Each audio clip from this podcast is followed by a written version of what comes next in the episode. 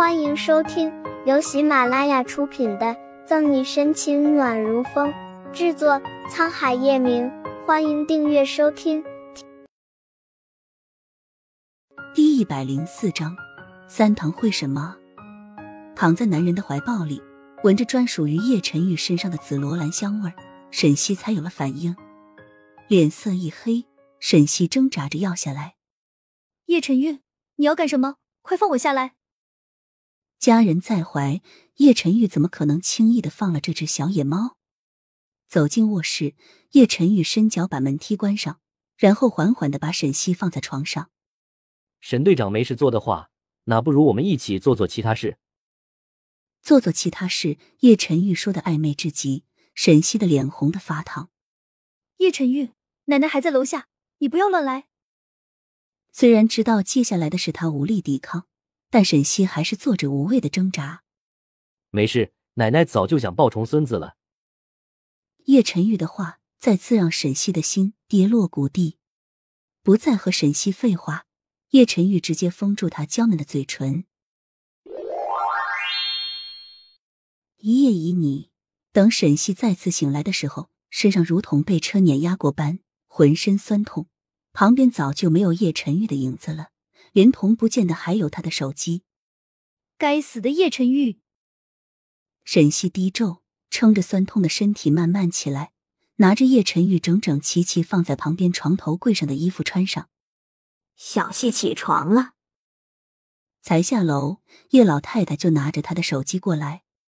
今天早上很多人都给你打电话了，是不是有什么事啊？沈西接过一看。果然有几十个未接来电和消息，全部都是谭维他们打来的。借着看时间，沈西沉下脸。叶晨玉这是故意不让他起床的。奶奶，我先走了。把包拿上，沈西朝准备早餐的叶老太太大声招呼，就开着警车匆匆离开。小西，你还没有？等叶老太太过来时，沈西已经没有了影子。看着手里的早餐。叶老太太努努嘴：“小西和陈宇到底怎么回事？大早上的连早餐都不吃就走了。”沈西离开盛世庄园后，没有去警局，给谭伟打了电话后，就直接去叶氏集团。叶氏集团股东大会，叶总，你这是什么意思？三堂会什么？黄董事长不悦的看着叶晨宇。心里打着鼓，他不知道叶晨玉调查到了多少，也不知道他吩咐那些人办的是怎么样了。是啊，叶总，您这一大早上就把我们叫过来，是有什么事吗？其他董事长纷纷问道：“什么事？待会大家就知道了。”叶晨玉随意的搭着二郎腿，语气慵懒。不多会儿，乔宇便走了进来。在叶晨玉耳边悄悄说了几句话，黄董事长面上看挺镇定，但手心里捏满的冷汗，只有他自己知道。叶晨玉越平静，他就越慌乱，因为这个男人什么手段，他太清楚了。其他董事长疑惑发生了什么事，但也不敢明目张胆的询问，只有一些地位还可以的凑在一起窃窃私语。叶晨玉好整以暇的坐着，手上翻着这个季度的财务报告。不多会儿。乔宇就来了，叶总。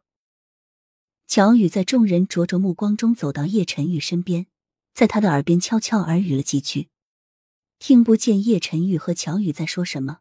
所有的人都竖着耳朵，尤其是黄董事长。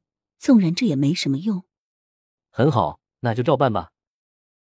叶晨玉点点头，然后继续翻阅他手里的东西。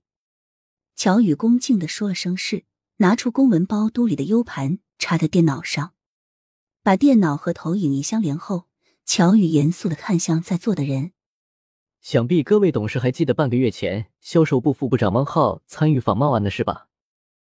记得。怎么了？那汪浩不是已经被警察抓走了吗？有个年老的董事说道。其他董事也纷纷发言声讨汪浩。黄董事长没有说话，额头上的冷汗大滴大滴的淌着。放在桌下的手颤抖的厉害。汪浩是被抓走了，但他的上线刘杰却被人灭口了。乔宇的眼神有意无意的在黄董事长的身上停留了一秒。本集结束了，不要走开，精彩马上回来。